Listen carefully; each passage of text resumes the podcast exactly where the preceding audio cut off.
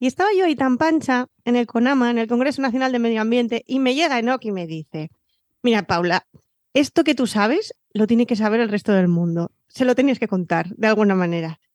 Y aquí estamos, hablando de sostenibilidad, pero no sabemos cómo.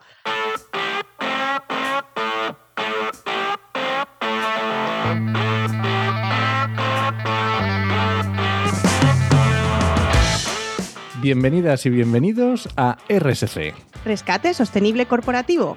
tu podcast salvavidas para sobrevivir en la selva de la sostenibilidad sin morir en el intento.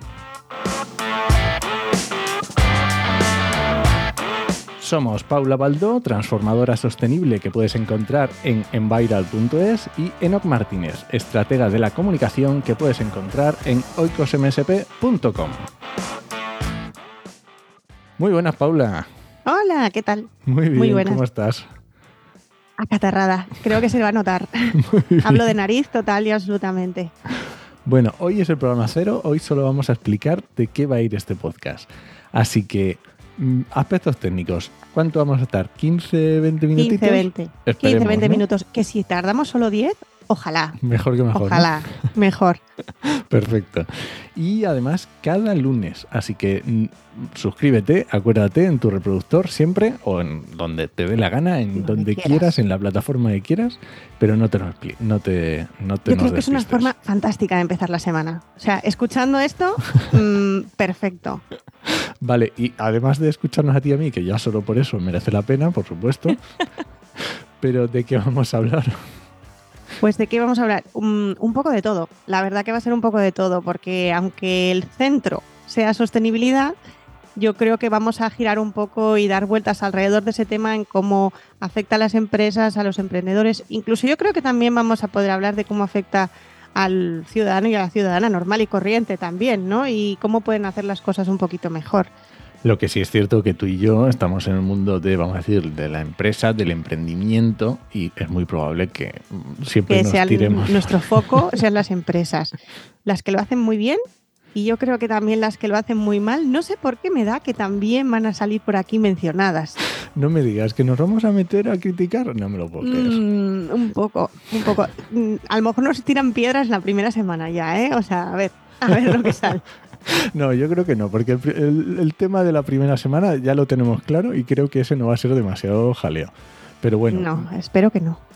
Vale, y dentro de eso, para la, persona que primero se acerque al campo de la sostenibilidad, ¿qué le podemos decir que vamos a hablar? Porque claro, la sostenibilidad así un poco... Es muy amplia, ¿verdad? Eso muy es. abstracta. Pues yo creo que mm, lo que tiene que tener claro es que escuchándonos todos los lunes, lo que va a conseguir es que esa idea abstracta aterrice Ah, y entienda un poquito qué es lo que está pasando y cómo eso, si es empresa sobre todo, cómo lo va a poder aplicar sin volvérselo coloca, sin gastarse un dineral y una fortuna, porque hay veces que para trabajar sostenibilidad bien no hace falta un dineral, esto, solo eh, a ver, a ver, a hacer las cosas bien. Esto, esto va a ser, esto puede ser tremendo, ¿eh? o sea, Ya ves, ya ves. Luego otras no consultoras me, van a, me van a decir, ¿cómo dices que es tan barato?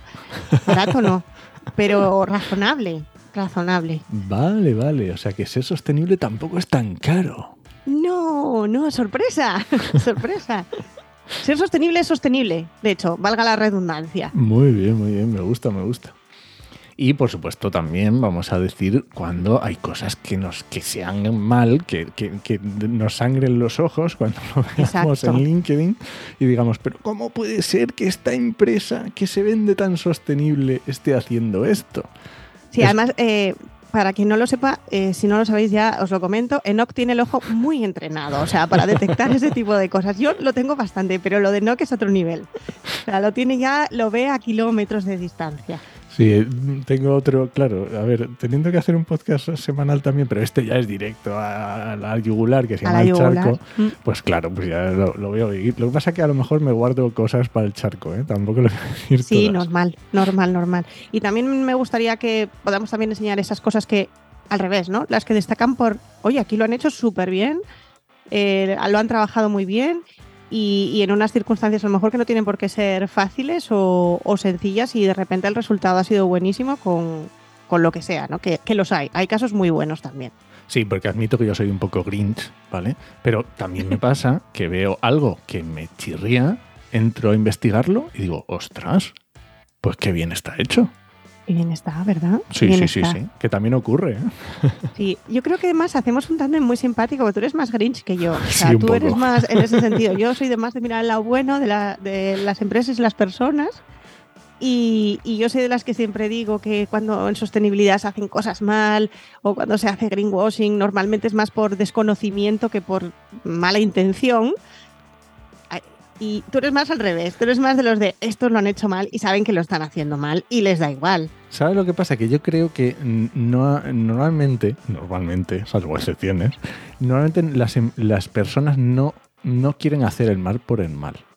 Pero luego el resultado que sale, sí que es verdad que las empresas terminan haciendo cosas mal, sin que tenga que, sabes, que a lo mejor las, las personas sí que están intentándolo, pero el resultado, El resultado es malo. efectivamente.